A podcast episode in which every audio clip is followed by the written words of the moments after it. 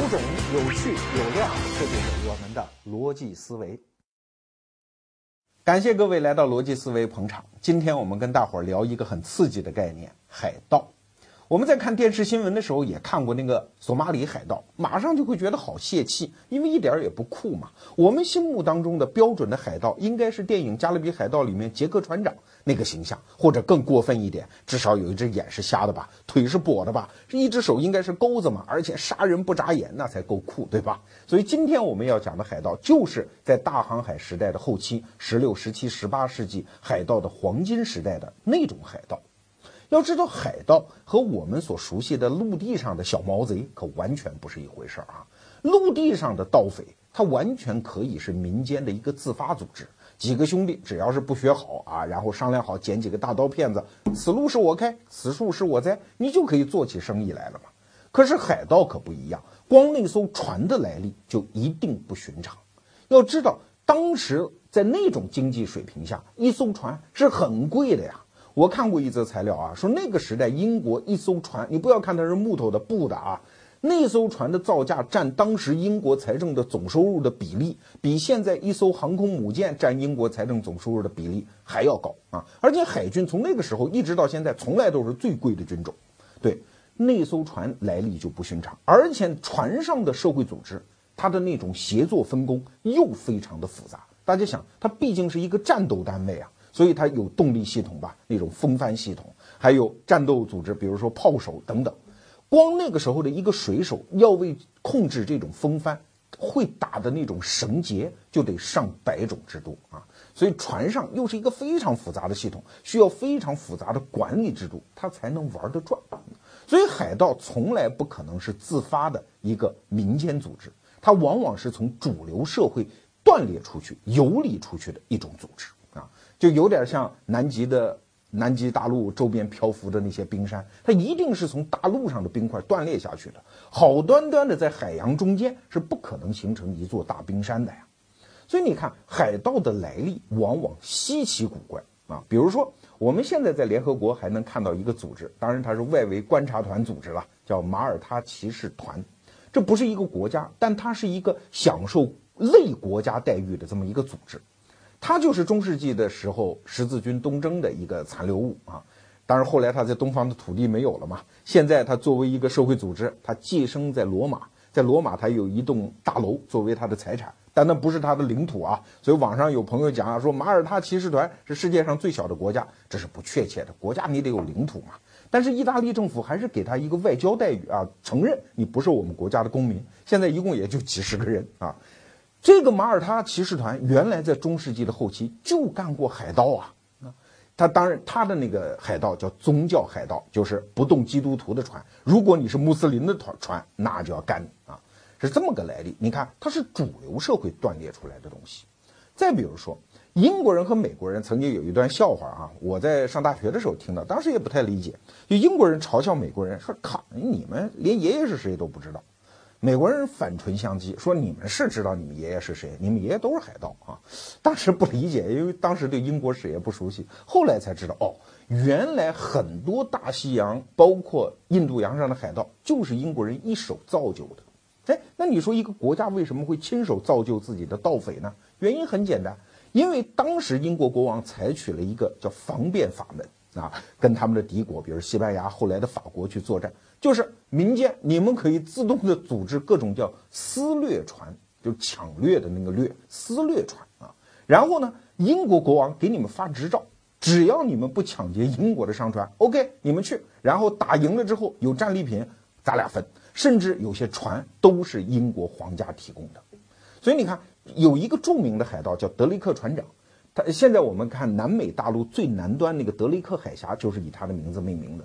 德雷克船长就是一个大海盗啊，他带领的就是大量的私掠船呀，发财无算。而且后来英国国王就是伊丽莎白一世啊，和这个西班牙的无敌舰队打的时候，谁是指挥官？就是这个大海盗德雷克船长。所以他跟英国国王那种官方关系是一种半推半就，甚至是半合法的关系啊。当然了，海盗这个组织里面有一句话，叫“战争是海盗的训练营，而和平呢，则是海盗的真战场”。啊，等战争打完了之后，就会出现一种情况，因为大量的海军会被裁军，甚至像原来的这些私掠船，你这也没有战争了，没有敌国了，那怎么办呢？英国国王就会把执照收回来，说不准抢了啊。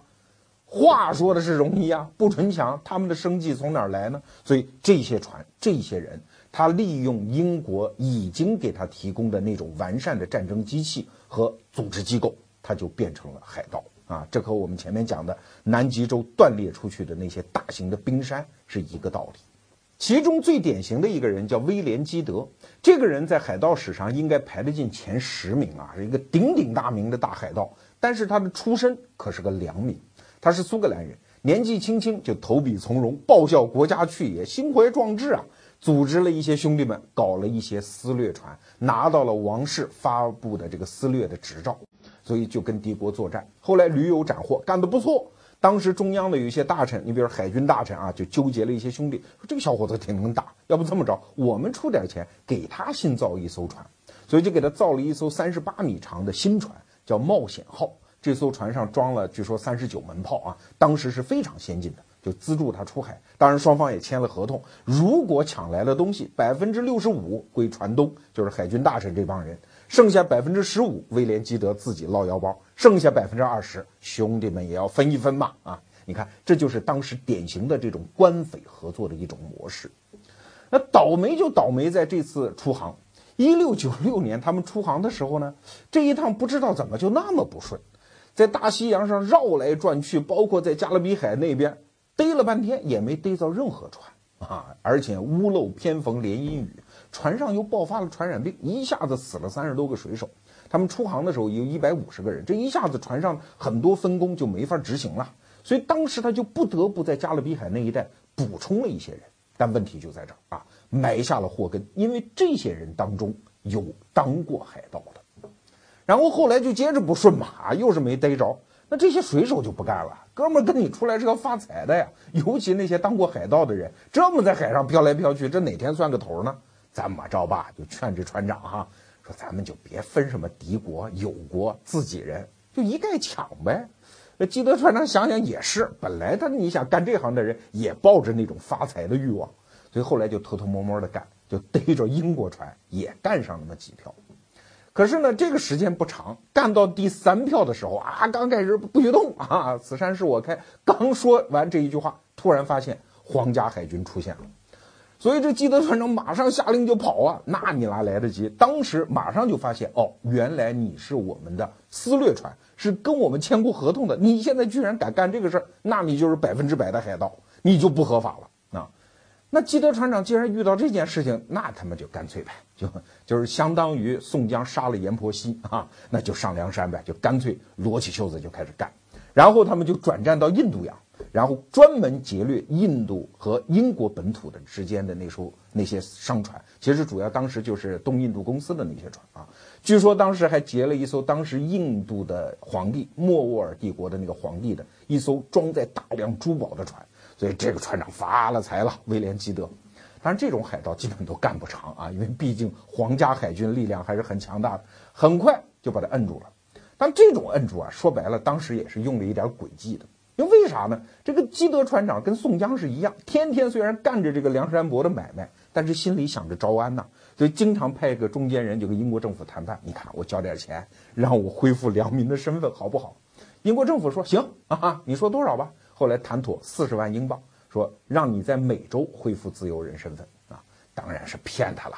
一上岸就把逮住，然后押送往伦敦。来，你看绞刑架在哪？后来就把他弄死了。所以你看，这是一个典型的例子，说明这个海盗的来历，它不是民间自发产生的，它是主流社会断裂下去的产物。但是今天我们跟大伙儿讲海盗，可不是为了讲这些零七八碎的这些八卦啊，我们是要讲海盗的社会制度。是怎么形成的？哎，这是一个特别有趣味的话题。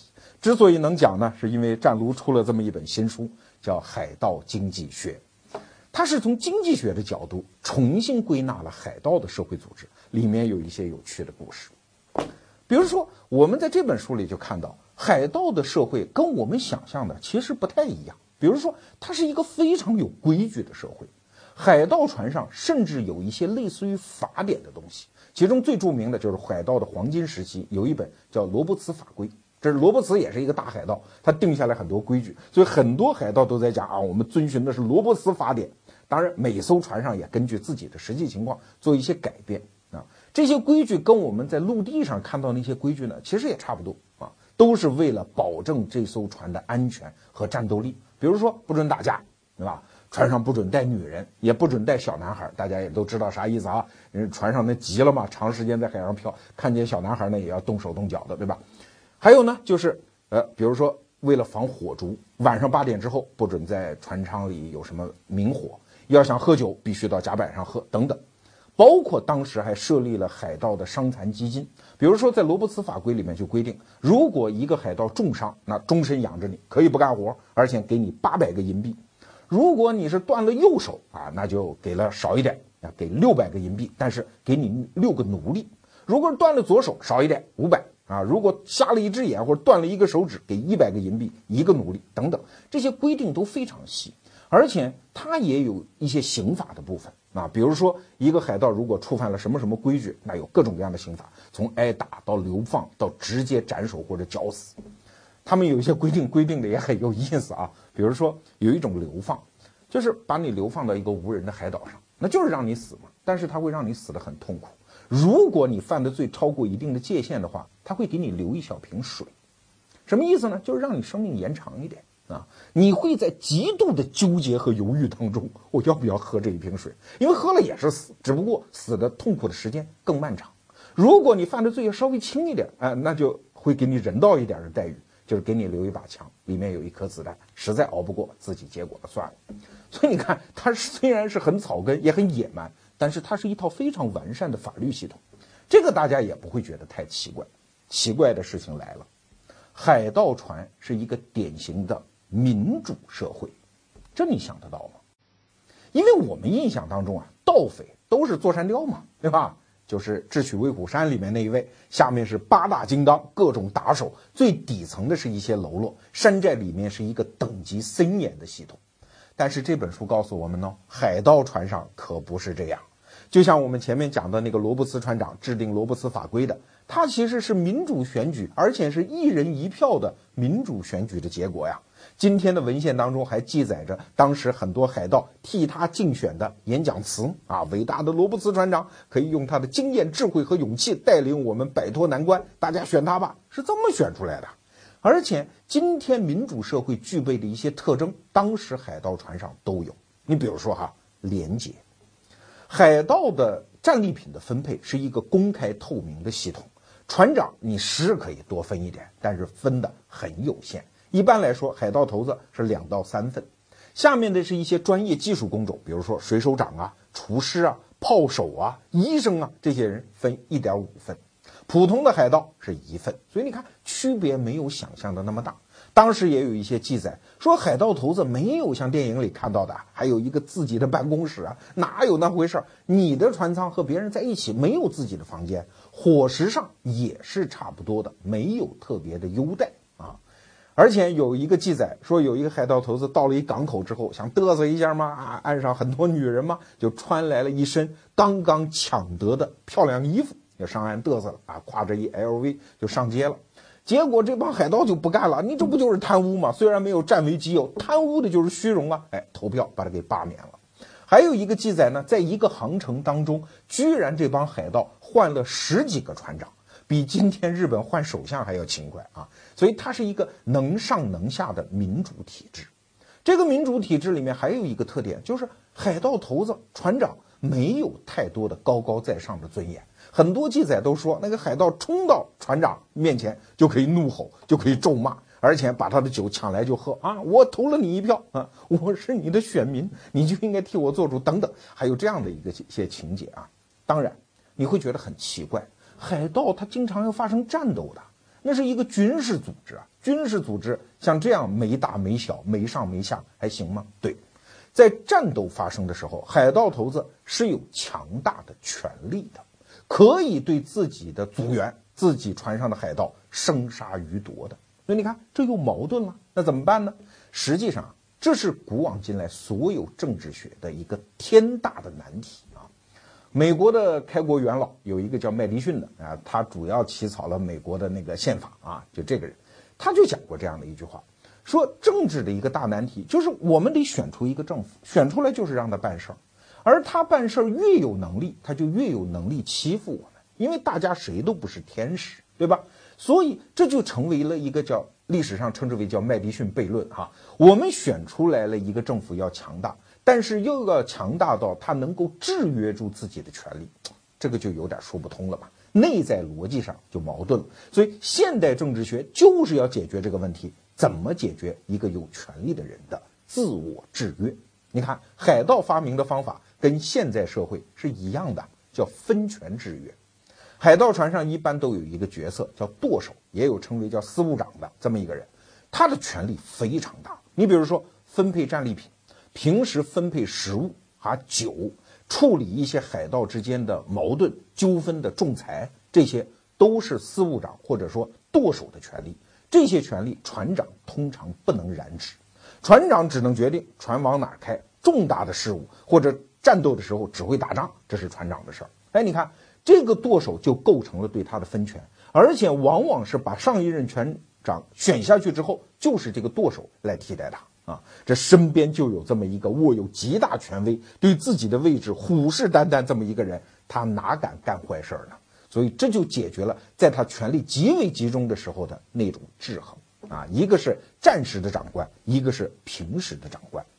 所以有人在讲这本书里写的哈，就是整个海盗船上的政治结构。你把它一分析，就会大吃一惊，简直就像在美国的那些开国元勋啊，那些国父们的那些笔记当中撕下来一页，然后应用到那个时候。大家想想，那是什么时候啊？那可是十六、十七世纪啊！那个时候，美国还是殖民地，法国还是君主独裁，英国那个君主立宪刚刚冒头。哎，怎么在海上就会出现这么一种现在看来也一点不落后的？先进的民主制度来说到这儿，我们再来看一看海盗船的反面，就是那些在光明正大的法律的保护下正儿八经做生意的，同样是在大洋上航行的商船。按照我们一般的概念，哈，商船应该更文明才对呀，因为岸上的法律在这儿同样有效，你们上面的人迟早要再回到岸上，所以这是一个有法治的世界，而且大家都是出于自愿被雇佣到这个船上来工作啊。所以船上的人际关系应该更为良性、更为文明才对。但是这本书告诉我们，恰恰相反，商船上反而是船长的一个独裁的世界。他不仅可以任意的克扣船员的工资，而且什么平时在食物上做点手脚啊，我这边大吃大喝，让您那边吃不饱饿肚子，这非常的正常啊。而且船长还握有对船员任意体罚的权利啊，就是打你，而且可以把你打死为止。很多人，如果你要反抗，如果你要干预船长这种体罚船员的权利，船长可以直接认定你这种行为叫叛乱啊，你上岸也是被绞死一样。所以这就奇怪了，为什么一个本来充满血腥气的海盗船上，倒是一片祥和气氛，而本来应该是一个朗朗乾坤的商船上，倒是充满了那种血腥气？这到底是为啥？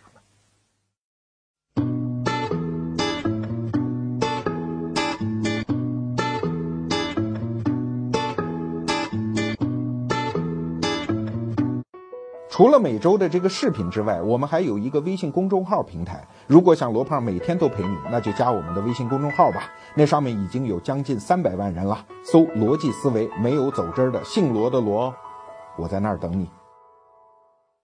刚才啊，我们设下了一个悬念：为什么在和平做生意的商船上，反倒充满了暴力的气氛？那些本该血腥味非常浓郁的海盗船上，倒是一派祥和，为啥呢？我们先来说商船的情况啊，大概是这么四个原因。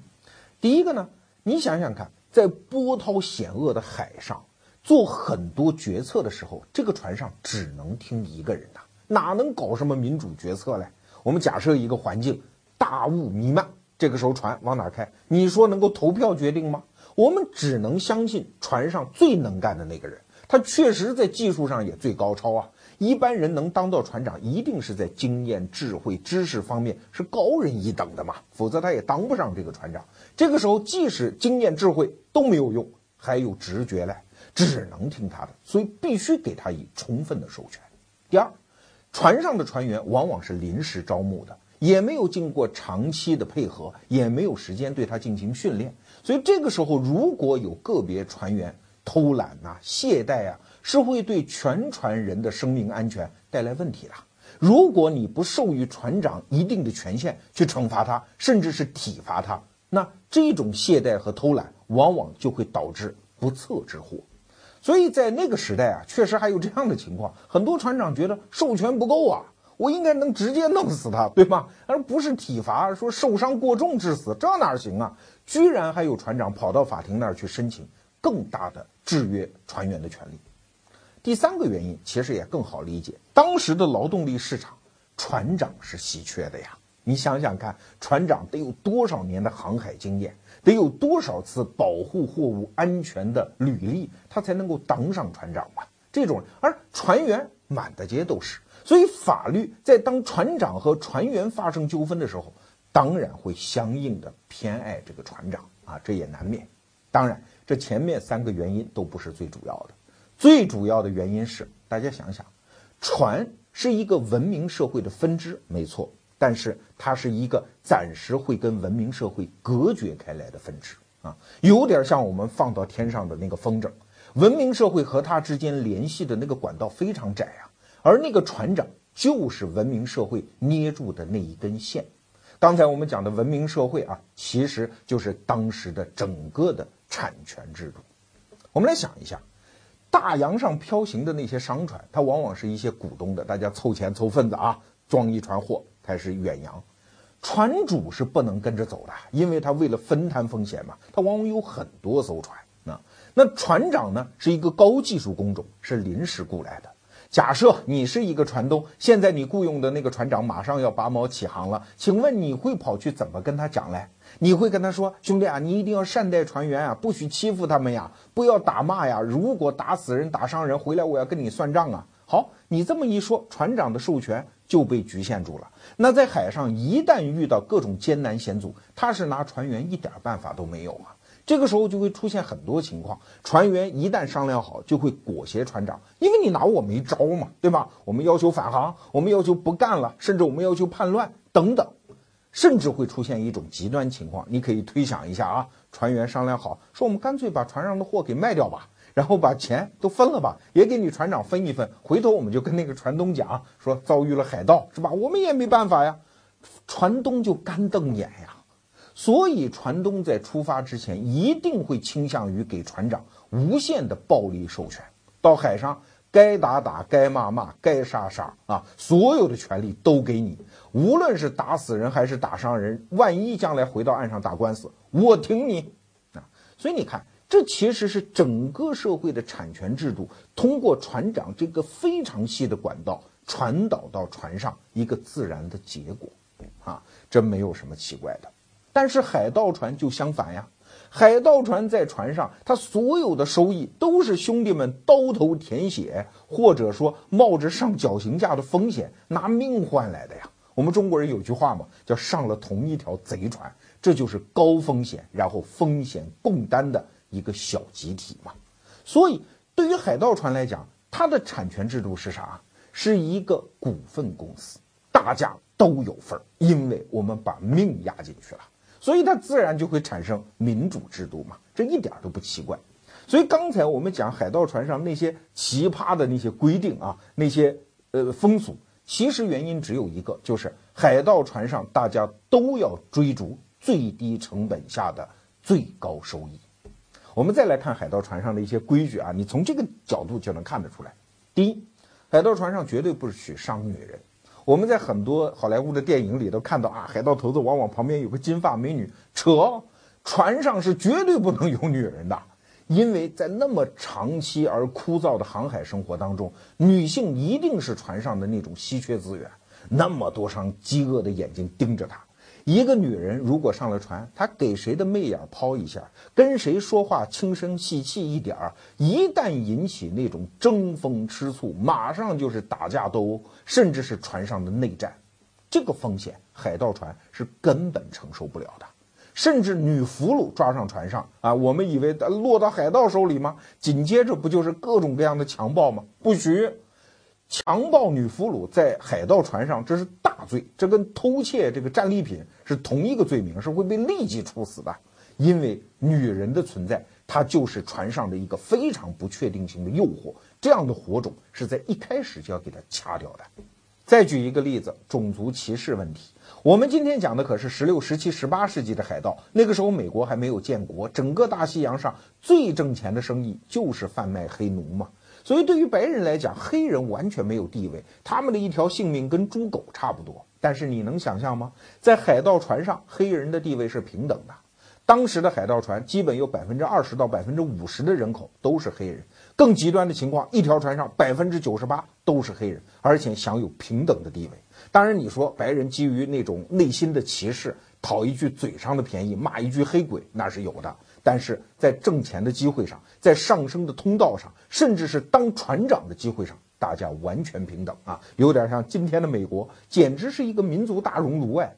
那你说为啥呢？原因很简单，成本嘛。因为你基于自己的观念上的歧视，要去奴役他人，这要付出成本的。哎，举个例子讲，你至少要派几个人看着别人，管着别人吧。哎。对于一个海盗船来说，他发挥自己的战斗力才是核心利益，他哪付得出这种成本呢？所以不如让黑人兄弟跟我们完全平等啊，大家一起刀头舔血，一起大块吃肉，大秤分金。还有一个原因就是海盗船作为一个集体，他对人才是极度的饥渴呀。如果你是一个陆地上的一个餐馆老板啊，你说我歧视胖子，我这餐馆就是不雇佣胖子，那胖子没办法嘛。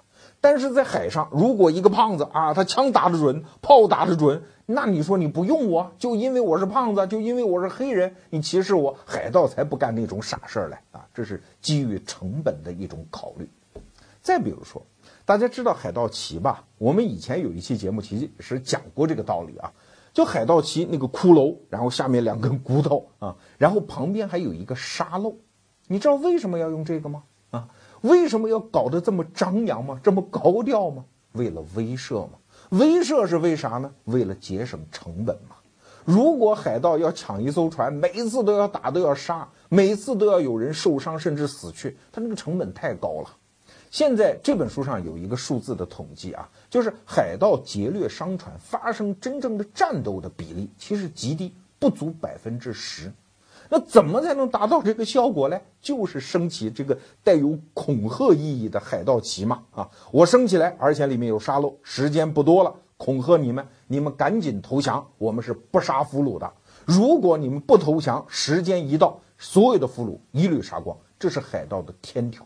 为什么要制定这么一个残忍的天条呢？就是为了降低成本嘛，少一些人员的伤亡嘛。这个过程当中还有一个有趣的故事啊，英国人和西班牙无敌舰队在打仗的时候，英国人就抱怨过啊，说西班牙人太不是东西，居然玩那个阴招。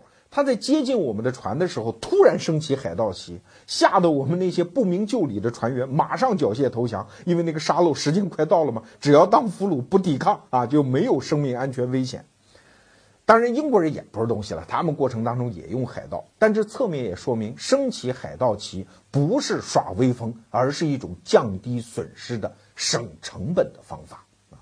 这儿讲句题外话，现在的索马里海盗为什么他们不用海盗旗呢？原因很简单，现在他要劫掠的对象已经变了。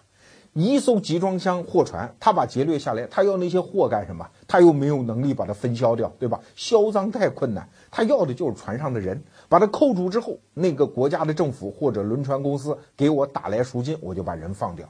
所以现在的那些船上的船员心里非常清楚，我没有生命风险的，我就是本国政府打来赎金之后马上就能被释放。他为什么要抵抗呢？所以威慑已经没有意义了。所以海盗船的这面旗子干脆也就省了嘛。啊，现在反倒是英美海军在过赤道的时候，他们恶作剧啊，要搞一个很欢乐的仪式，把海盗旗升起来。啊。所以现在你看，真正用海盗旗的反而是正规的海军，而海盗一向秉承他们这种实用主义的精神，该用就用，该不用就不用了啊。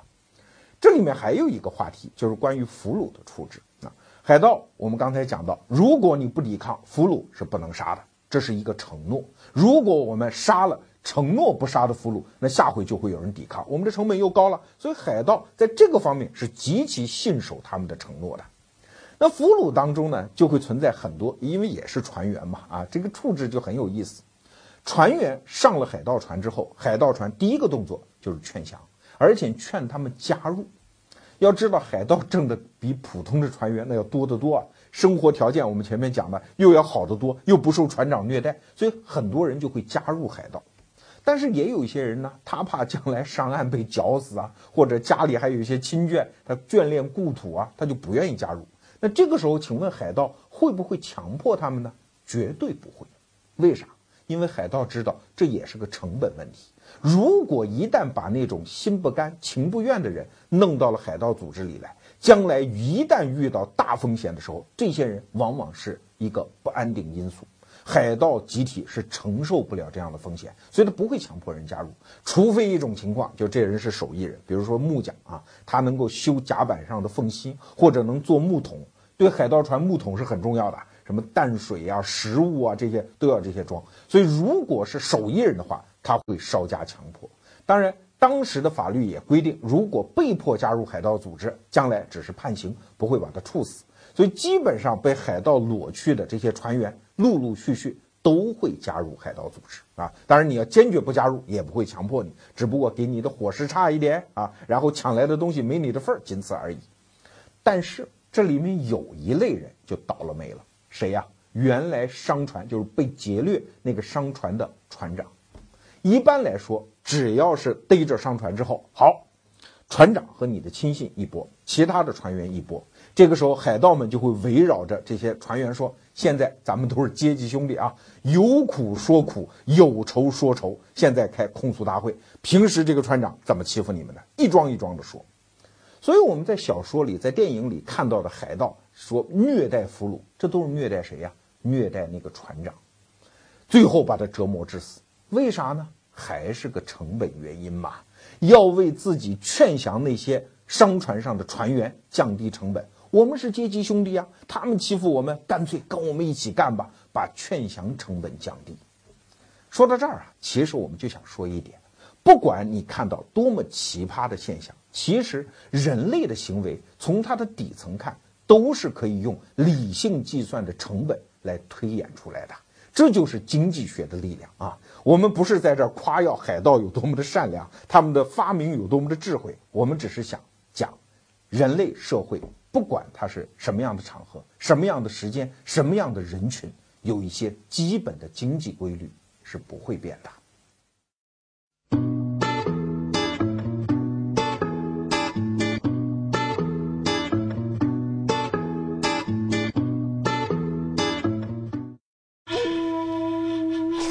死磕自个儿，愉悦大家，这就是咱们的逻辑思维。今天跟大伙儿说了很多关于海盗的故事，估计有人在那儿猜了哈，不定一会儿罗胖怎么一拐弯又说到互联网上去了。今天保证不说互联网，也不黑大组织，更不谈海盗对什么创业团队的启发啊。今天啊，其实我想讲的是看这本书的时候给我内心的一个小触动。这个小触动呢，其实多年前我在读一本书和一篇文章的时候也有类似的感觉。所以今天节目的最后，我花几分钟时间，大家稍微耐心一下，我讲讲那个时候我读那本书的触动。那本书叫《黄河边上的中国》，它的作者呢是中国对农村调研下了极大的苦功的一位学者，叫曹锦清啊。他在那本书里就写了他在河南省境内，在黄河岸边做的很多的实地考察，其中啊他就谈到。他路过兰考县的两个村儿兰考就是原来焦裕禄当县委书记那个村县啊。这两个村儿呢，一个穷一个富。富的原因很简单，就是因为他修了一条水渠，它的灌溉比较有便利。穷的就是没这条水渠。那两个村儿一年的收入大概差上个二三十万啊。那这个曹先生就问这个穷村的村民说：“你们为啥不修呢？虽然你们在下游，你可以给那个富村，就上游那个村给点水钱嘛，比如每亩麦子给他五十斤，这样人家不就也让你用水吗？哎，结果当地的农民就跟他讲，哎，说不行，我们这村干部太差劲啊，没人管这事儿，我们才懒得管呢这事儿。所以曹先生啊，根据这个事实，就得出了一个判断啊，说中国的农民呢，素质还是欠佳，他们不善于合作。哎，这是这本书当中的一个很小的片段。但是就在读完这本书之后不久，我又看到了吴思先生的一篇文章。吴思先生也是一名大作家啊，写过那什么《潜规则》啊那一系列书。吴思先生讲，同样一个事实，我看到的结论完全不一样。我不认为这是中国农民不善于合作，他们搞不清楚自己的长远利益所在。恰恰相反，小进村就是这个穷村啊，村民做出一个不合作的安排，是非常符合他们的利益和理智的。哎，这篇文章就很奇怪哈，我就接着往下看。因为吴思先生啊，当年曾经插过队，他当过农民，他说我知道农民是怎么想的。现在我们假设罗胖就是这个穷村的农民哈。你让我挑头去干这么个事儿，挨家挨户去收钱，然后统一大家的意见，然后修这么一条水渠，我会带来很多成本的呀。首先，我挨门挨户跑腿儿，这是成本吧？如果召集大家开一个会，这瓜子儿、花生、香烟钱免不了吧？然后，万一这个事儿我没干成，我还在全村人面前丢人，对吧？这也是成本吧？再假设我又不是村支书的话，我出这个头，大家会拿什么眼光来看我？这也是成本吧？好，假设我把这些事儿全干完啊，罗胖现在把这事儿干完了啊，你会发现一个问题，总会有几个村民说，我就不交这钱，这水我不用啊。但你修起水渠之后呢，他偷水，那怎么办呢？我又得负责后期的维护，就是让村民们轮班到水渠上去巡岗巡逻啊。那这个时候又出现一个问题，就是。当有人真的来偷水，你怎么办？都是乡里乡亲的，你真的不让人用啊？要知道，在这个博弈情境下，护水渠的人和偷水的人，他俩利益是不对等的。对护水渠的人来说，这个这一瓢水，我在里面的利益大概也就几百分之一；对于偷水的人来说，这个利益是百分之百。所以完全是不对等的，所以这里面一定会出现贪污腐败。所以我罗胖子作为这件事情的发起人，我还得再为这个去设计制度。可是如果不修这个水渠，我一年的损失也不过二三十万，平摊到每一户也就一年七八百块钱，我何苦嘞？算了。所以这是非常符合农民利益，不仅是眼下利益，也符合长远利益的判断。那听到这儿，你也会觉得很奇怪哈。那隔壁那副村，那副村叫董源村哈，他们怎么修起来的呢？哎，这就说到有一个人，就是董源村的支部书记董书记啊。这董书记是个大能人，呃，年轻的时候呢当过村里的文书，后来当会计，而且家里亲戚非常多。比如说他的弟弟就是县城里面的，就是县政府的财政办的主任啊，还有很多兄弟姐妹都在县城，都多多少少当了个官儿。所以董书记在董源村干这个事儿，他就非常方便啊。当然也不是特别手到擒来，比如说，他也挨门挨户去筹集了三万五千块钱作为上下打点呀各种费用。哎，他甚至做了一个非常壮烈的举动啊！当城里的水利局的人下来考察，发现这个地方也没法修啊啊，就表示为难。这个董书记当时干了一件事儿，寒冬腊月直接跳到水里去了，说：“你看现在水没到我这儿，有法修吧？”哎，搞得县里水利局的人就很不好意思啊，又被老人家的这个行为感动，所以就修了这道水渠，啊，所以刚才我们说的《黄河边上的中国》的作者曹先生就对董书记哎挑大拇哥，但是吴思先生在这篇文章当中又冷冷地说了一番话啊，说啊，董书记这么做其实也符合他个人利益，他这么做也不完全是出于公益，这就说到一个。博弈论上的概念叫智猪博弈啊，大家不嫌烦，我稍微给大家说一下这概念。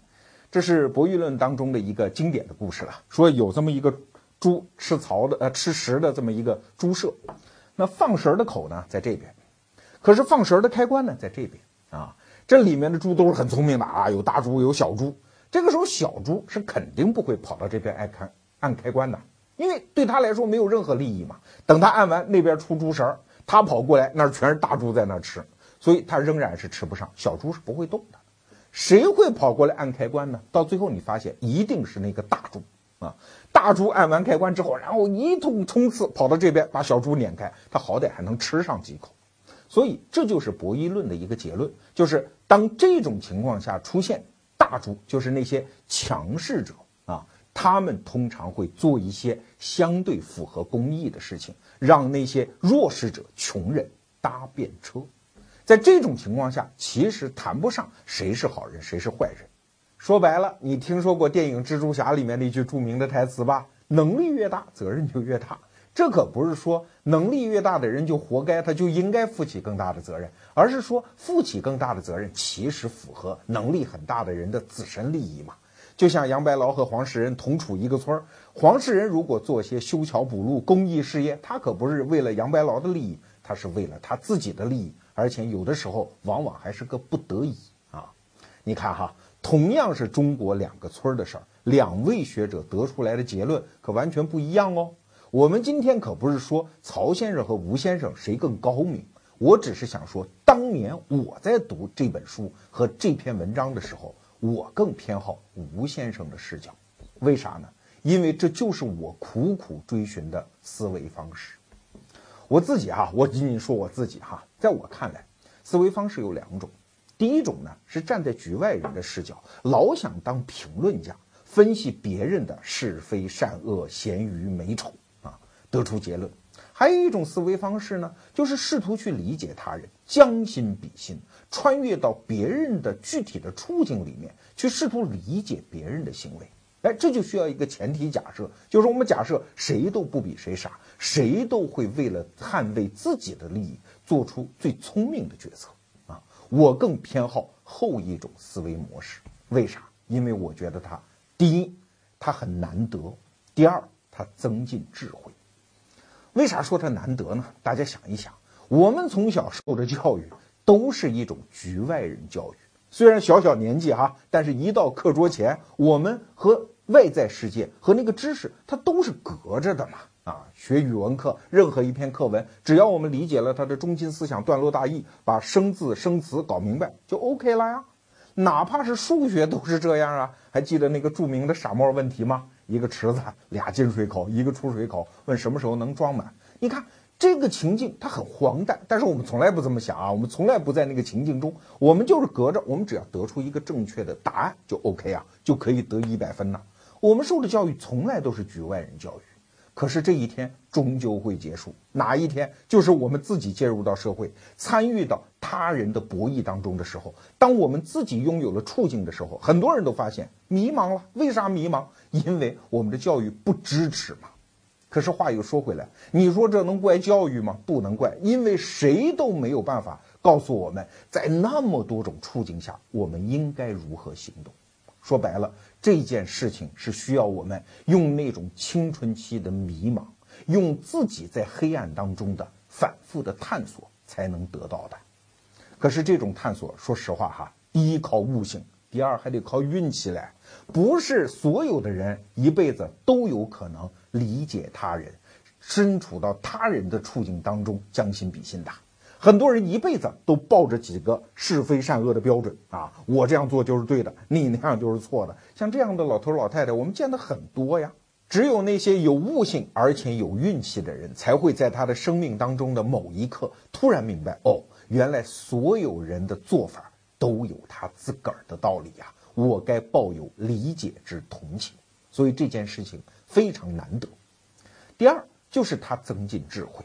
大家想一想，我们每个人的生命其实很短促嘛，而且很狭窄嘛，所以要想增进智慧，就是我们在更多的博弈情况下能够做出聪明的决策，那怎么办？只能借助别人吗？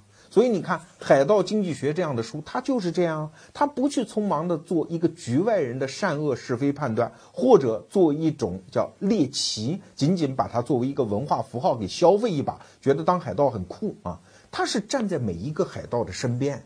他是用一双穿越过去的眼睛，匍匐在每一艘海盗船的后面，试图理解每一个海盗的行为，他为什么这样做？每一个海盗社会的规则，他为什么这样定？啊，这样下来之后，我们读完了这本书，才会有益于我们自己的生命，才能滋养我们自己的智慧嘛。啊，我不管别人哈，我不知道别人，也许你会觉得啊，我一生就为真理而来。我年轻的时候知道一种是非，然后我要用一辈子的生命去证明这个是非，这当然也是一种生命啊。这种生命它的缺点就是纠结嘛。我呢，愿意选取另外一种。就是对别人将心比心，设身处地，这样我想，我死的时候啊，那最后一刻，我看待世界的眼神会清澈一点，围绕在我生命周边的迷雾会多少散去一点。